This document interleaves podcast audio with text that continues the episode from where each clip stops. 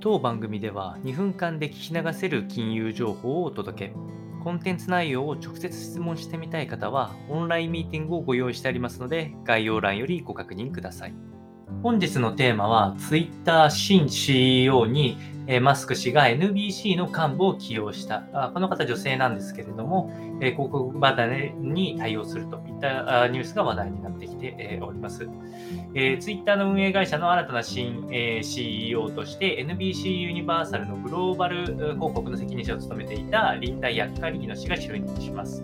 えー、このことからあマスク氏の、えー、ツイッターのコメントでも非常に嬉しいというところと、プラットフォームを万能アプリの X に変えていくことを楽しみにしているというところで、まあ、ツイッターからあ万能プラットフォーム、おそらく新 AI 技術とかも入れながらあやっていくものになるかと思います。ますが、こちらを期待していくというところでした。で Twitter のこのまでの背景に関しては、2022年、え初旬以降に1日あたりのユーザー数が若干増加したにもかかわらず、広告の大幅な減少という結果、売上高は昨年 10, 10月から50%減少しているということを、今年3月にマスク氏が述べておりました。でそのところから、やはりここに手こ入れをしたいという思いがあったかと思います。ヤッカリーノ氏自体はターナーブロードキャスティングに約20年在籍した後に2011年に NBC ユニバーサルに入社しており、